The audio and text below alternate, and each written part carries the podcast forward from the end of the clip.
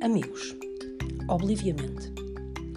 Obliviamente pode ser considerado quando nós obliviamos, no sentido de obliviar, quando alguém com a característica de ser obliviado permanece no misto da obliviação. Isto no meio de uma articulação da língua, ora, oreviamente, que speak up com o solaris no meio do bu. E voltamos ao obliviar.